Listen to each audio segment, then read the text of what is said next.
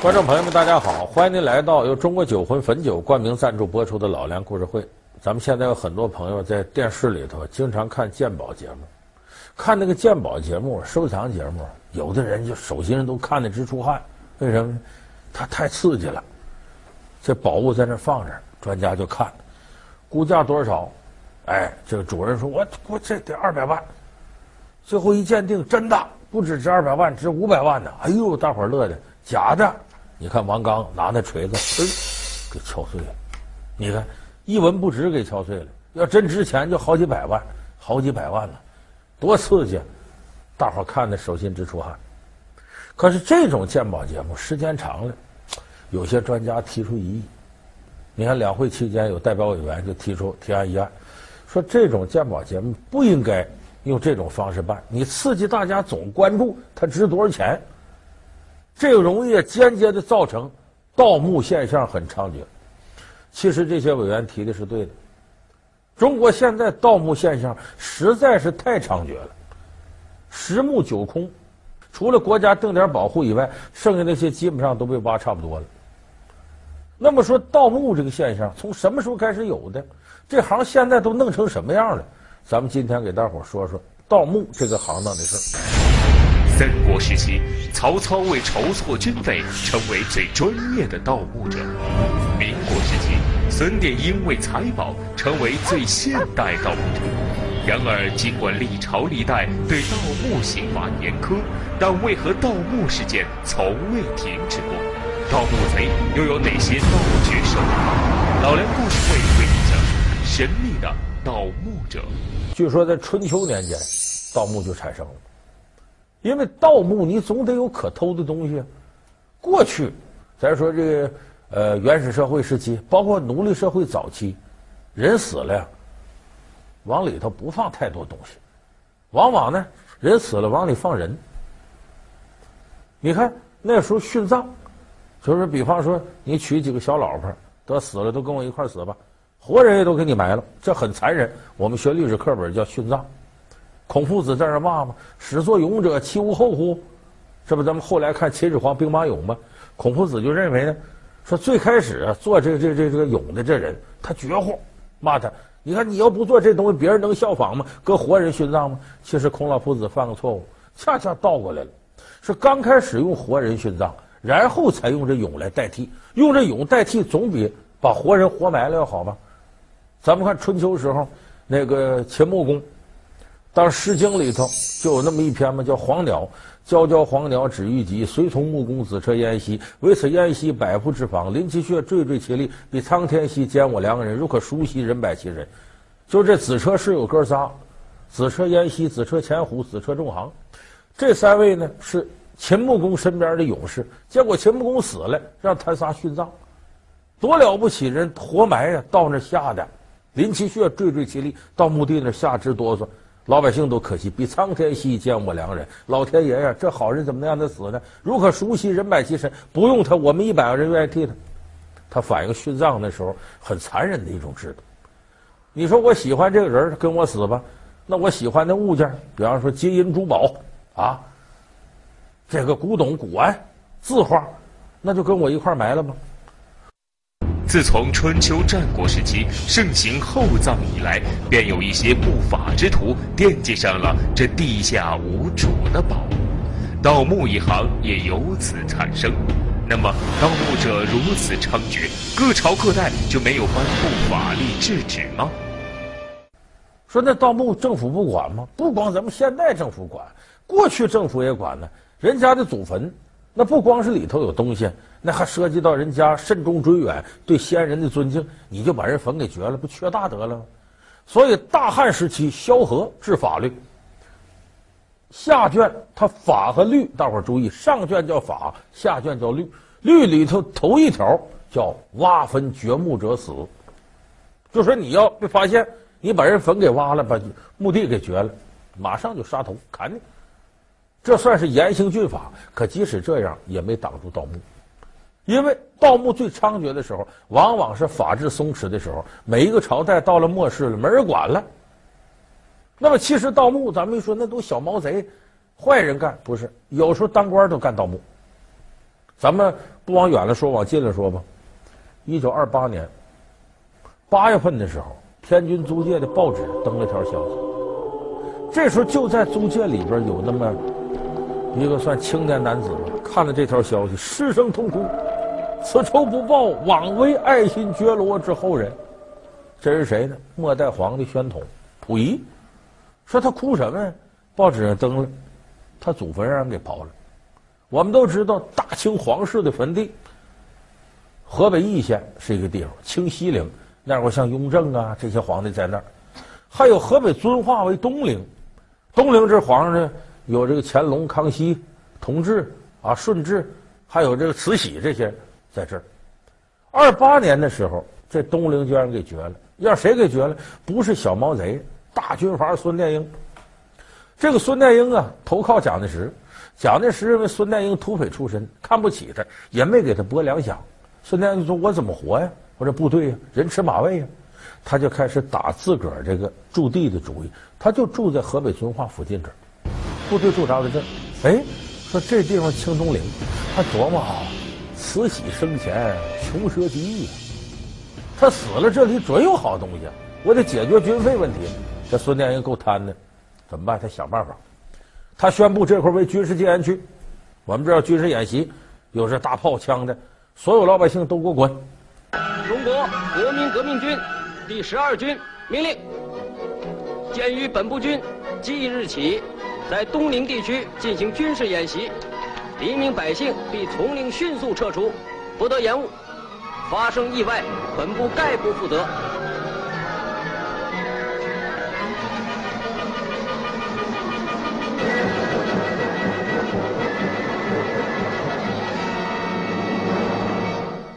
这个古代皇帝的陵墓啊，他非常严谨做的。咱们有人听过不少这传说，说到最后的工匠封口那儿，封完口之后里头有个机关，把这些工匠都关里头，谁也出不来，都死里头，没活口吗？他就找着入口，怎么找找不着。你说你从上边那怎么整？弄不进去，得找着入口。孙殿英后来还真找着一个人，当年呢有一个石匠来做这慈禧这坟施工者。说不是这人都死了吗？哎，这石匠巧了，他姓姜，他在干活的时候啊，突然间咱们有地方叫发药子，就是有病了，病的不行了，谁都以为这个病得上非死不可，就把他呀一看这人也不行了，扔到后山吧，自生自灭吧。结果他没死，这老头已经很大岁数，得有七八十岁了。孙殿英打听把他找来了，你给我说这坟地口在哪儿？老头不吱声。啊，说这不行啊，犯忌讳呀！哎呀，得罪老佛爷。好，你不不说吗？全家男女老少排上，你不说，你不说我毙一个，你不说我毙一个。老头没办法了，凭着自己的记忆告诉，好像在这儿。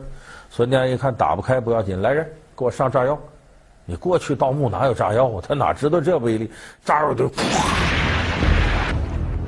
炸开进到里头去。哎呀，这一通抢啊！因为那里头宝贝确实多。到最后把慈禧的尸体从棺材里拽出来，你说可怜个老佛爷，扔那没人管，嘴都给撬开，嘴里头夜明珠摘走，什么金牙都拿走。这墓地里宝贝那就海了去了，这一下子孙殿英捞足了。他整了多少东西呢？你咱简单说吧，他下边有个小兵，在天津销赃，手头都有四十六颗这么大个珍珠。你琢磨琢磨，一个小兵能整来这些销臧，这孙殿英得捞多少东西？结果这个事儿有人报道了之后，举国上下引起公愤，剜人坟墓，缺德呀，不得好死！孙殿英王八蛋，很多人都骂他。蒋介石也说，我们要成立调查委员会，查查怎么干这缺德事呢？孙殿英一看坏了，犯了众怒了，大伙都收拾我，我我别到时候我人死了，钱还没花了呢，赶紧，我现在不差钱了，我呢破财免灾，于是把坟地里头弄出来的。乾隆皇帝的九龙宝剑，哎，送给这个蒋介石一把，送给何应钦一把。其中有一把，后来据说戴笠呃撞死在南京附近岱山上，他身上还带着一把这剑。然后另外再送礼，那比方说那什么碧玉西瓜了，哎，送给宋子文了，啊里边慈禧那大夜明珠给宋美龄，女人喜欢这个，哎，反正把这礼送差不多，直接上书上司阎锡山给他五十万两黄金。花钱把这事摆平了，后来这就不了了之了。三国时期，曹操为筹措军费，成为最专业的盗墓者；民国时期，孙殿英为财宝，成为最现代盗墓者。然而，尽管历朝历代对盗墓刑罚严苛，但为何盗墓事件从未停止过？盗墓贼又有哪些盗绝手法？老梁故事会为你讲述神秘的盗墓者。所以，孙殿英一九二八年盗清东陵，成了历史上，也可以说近代史上、近现代史上最出名的一个盗墓事件。事实上，自古以来，官盗的事就屡见不鲜。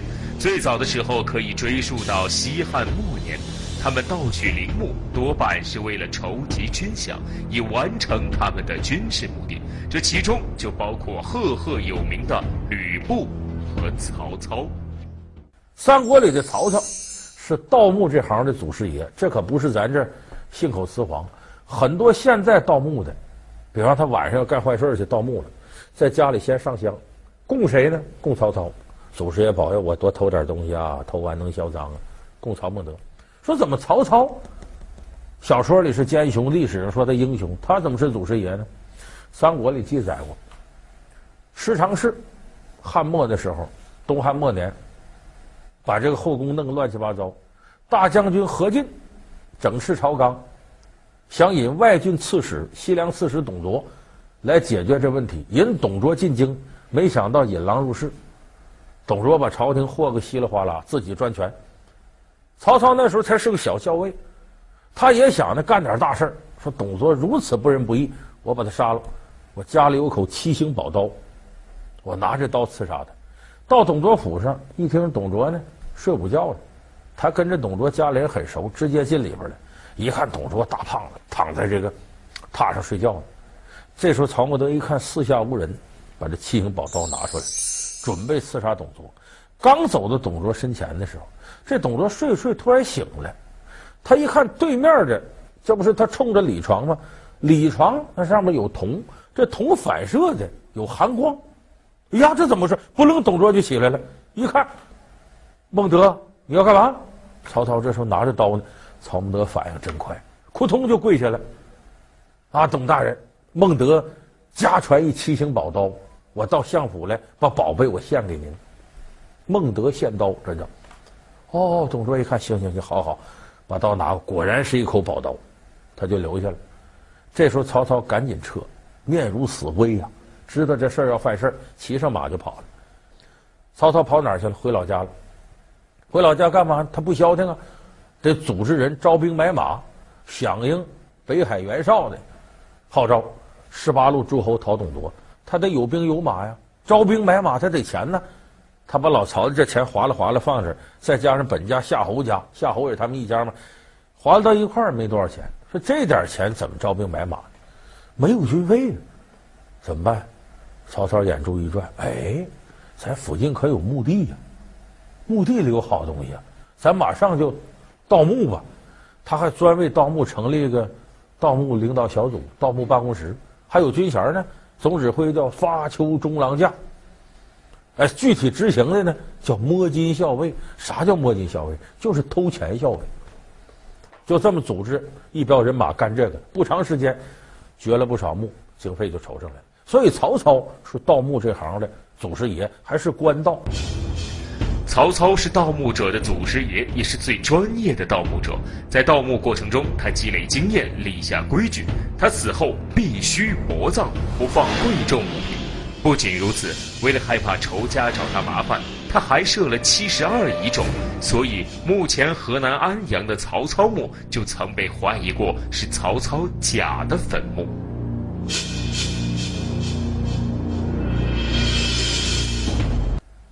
不光曹操盗墓，董卓也盗墓，因为董卓维持庞大军费开支来镇压十八路诸侯呢，他也需要钱，所以他也盗墓，但他胆儿大，盗谁的呢？这是东汉末年呐，毕竟老刘家传到这儿是天下不行了，但那也是刘家的，他居然敢盗汉武帝刘彻的墓，他自个儿不去，让谁去呢？让自个儿育儿干殿下吕布、吕奉先干儿子。那会儿呢，董卓已经。把貂蝉霸占了，吕布正恨董卓，他就让这吕布啊，你去盗汉武帝墓。结果吕布去那一看呢，墓地里头东西都摆到地上了，可能有人就先盗过了。吕布回来禀报，坏了，出事了，是不是？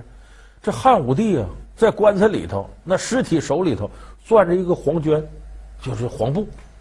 说这黄绢上有字儿，这黄绢里写十二个字儿，哪十二个字？千里草何青青，十日卜不得生。十日卜就占卜的卜，说什么意思呢？有人给解释了，骂你董卓不得好死。为啥？千里草，千里草，这不姓董的董吗？十日卜，董卓的卓，就卓越的卓，十日上面这一竖一横，就像占卜的卜。千里草何青青，十日卜不得生。说你董卓不得好死，可把董卓气坏了，哇，把这坟都给掘了，把这这汉武帝尸首拽出来。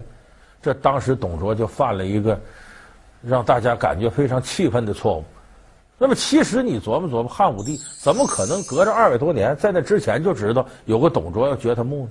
十之八九是吕布设的套。吕布来气，哼，还我干爹呢，啊，这就居然把我媳妇霸占了，把貂蝉霸占了，我得给你找个由头，我直接想法弄死你。后来当然董卓压不住火，这吕布最后也没压住火，自己直接武力解决，方天画戟把董卓给刺死了。所以吕布也是个盗墓贼，你甭管他出于什么原因。三国时期，曹操为筹措军费，成为最专业的盗墓者；民国时期，孙殿英为财宝，成为最现代盗墓者。然而，尽管历朝历代对盗墓刑法严苛，但为何盗墓事件从未停止过？盗墓贼又有哪些盗掘手法？老梁故事会为你讲述。神秘的盗墓者。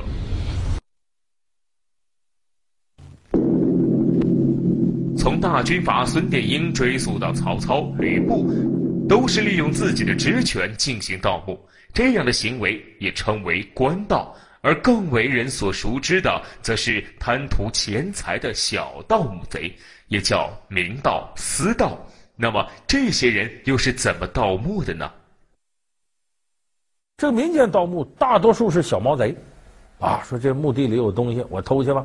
晚上私下背着人去弄去。有的呢倒霉，挖到底下进去了，里头缺氧给憋死到里头。不少盗墓贼都这么死的。那这是早期最常见的这种盗墓小毛贼。后来再加上科技的进入，就科学技术对盗墓起了很大推动作用。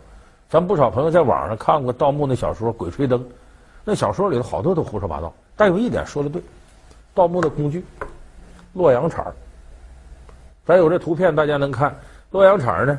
下边这是个 U 字形的，就比半圆开口还收得紧。然后这刃上啊，这铁先生都开了刃，中间一小圆环，往地上一蹲，齿儿就能扎到土里边去。往起一带，中间圆环呢就能把土起出来。根据这个土多深，什么颜色？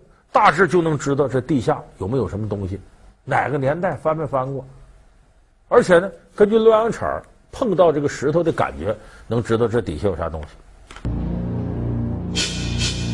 随着社会的发展，盗墓的行业也在发展。现代盗墓贼他们手中有大量的高科技，红外线探测仪、爆破装置、挖掘机等，形成了盗墓黑色产业链，也叫集约化盗墓。所以这都是人类伟大的发明，没用到正地方，用到这上面。所以这是现在我们看到盗墓常见形状，而且现在盗墓厉害到什么程度？集约化操作，形成个产业链。就你看着说盗墓，我得先找着这地方，然后再挖，挖完了再卖。说这一个人干，过去是这样，现在是一个链条来完成这个。你比方说头一步，盗墓的大老板指使，先来一伙人干嘛？看风水。说盗墓怎么看风水？过去，凡是有钱人家，帝王将相更是，他挑坟地得挑风水好的地方，所以你得找看风水的人来看哪块风水最好，这地方就有可能有墓地。你琢磨琢磨，这风水先生也是自然学家。这个坟里挖的时候，只要往里搁棺材，是不是这块土你得翻一遍？咱每年干过农活的朋友知道，为什么春天要把地翻一遍呢？就是让这里的养分均衡，避免板结。所以，凡是翻一遍的地，它长庄稼、长什么作物都好。所以翻一遍的地，这长草它都比别的地方草长得好。所以你根据这个说，这草长得说那草长得好多了，你登高，站到高地往下看，一般的坟地都是规则形状，长方形、正方形，就这么一个正方形之后，这草长得茂盛，边上那就不行，大致就能断定这底下是有坟的。看风水还管这个？这波人来请来了，说给钱吧，给一万块钱，拿钱走人，他不管了。第二波人进来了，就这个产业链的第二波人。这波人拿着洛阳铲，还有红外线探测仪呢，把这土弄上来看看吧。这哪个朝代的红外线探测？元朝的，坏了，值钱。你要说这是哪儿的？西周的，哎呦，这更值钱。说这土也是周朝的，说那不更值钱吗？上周的，那就不值钱了，是不是？所以他这么一点点挖，能通过这个断定出来。带着科学探测仪的人，第二波人，这波人走了，挣了钱走了。第三波人来干嘛？直接动手挖着坟的。三国时期，曹操为筹措军费，成为最专业的盗墓者。民国时期，孙殿英为财宝，成为最现代盗墓者。然而，尽管历朝历代对盗墓刑罚严苛，但为何盗墓事件从未停止过？盗墓贼又有哪些盗掘手法？老梁故事会为你讲述神秘的盗墓者。欢迎您回到由中国酒魂汾酒冠名赞助播出的老梁故事会。这个盗墓啊，最缺德的一个现象是，让我们很多文化。方面很有价值的东西，科研方面很有价值的东西没了。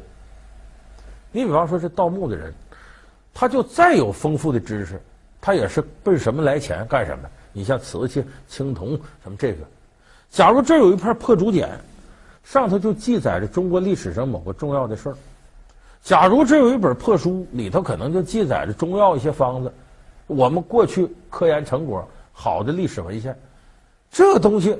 跟瓷器古玩一比，在国际市场、国内市场不值钱，可能他随便就把这毁了，因为他挖了一座墓，这个墓里边相关的文化价值随之销毁殆尽。你说这不是对咱们现在人类的犯罪吗？所以盗墓不光是流失文物、损失钱，同时还使我们的有科研价值和文化价值的东西容易毁于一旦。那么这个咱再回到开头说的，很多人看着鉴宝节目。这个鉴宝节目有一个最不好的地方，你说你这鉴宝呢，普及文物知识，普及历史文化，说元青花什么样，康雍瓷什么样，啊，这个宣德炉什么样，这都好事儿。但问题是，有的节目提高收视率呢，专门在值多少钱上下文章，因为这东西吸引人呢。结果这个在客观上不仅没起到普及文物知识的作用，普及历史知识作用，反而是让大家呢。产生了拜金主义想法。哎呀，这东西这么值钱，我现在做生意亏了，家里要买房子，儿子要上大学，我要弄这么一个东西得多好。等于客观上助长了大家对文物、对墓地里出来这东西某种畸形的需求。所以咱们说，现在鉴宝节目最好的一种方式是，不要就考虑这个东西多少钱，尽可能向大家普及更多的知识。所以这也是我们呢，借这个节目对有一些我们同行提出的合理化建议。一部大宋提刑官将我们的视线聚焦在了这位神奇的古代法医身上。那么，在封建的古代社会，被称作仵作的古代法医真的有这么神吗？这一行业真的像电视剧中那样为人所推崇吗？他们所使用的这些方法又是否符合科学呢？老梁故事会为您讲述神秘的古代法医仵作。好，感谢您收看这期由中国酒魂汾酒冠名赞助播出的老梁故事会，我们下期节目再见。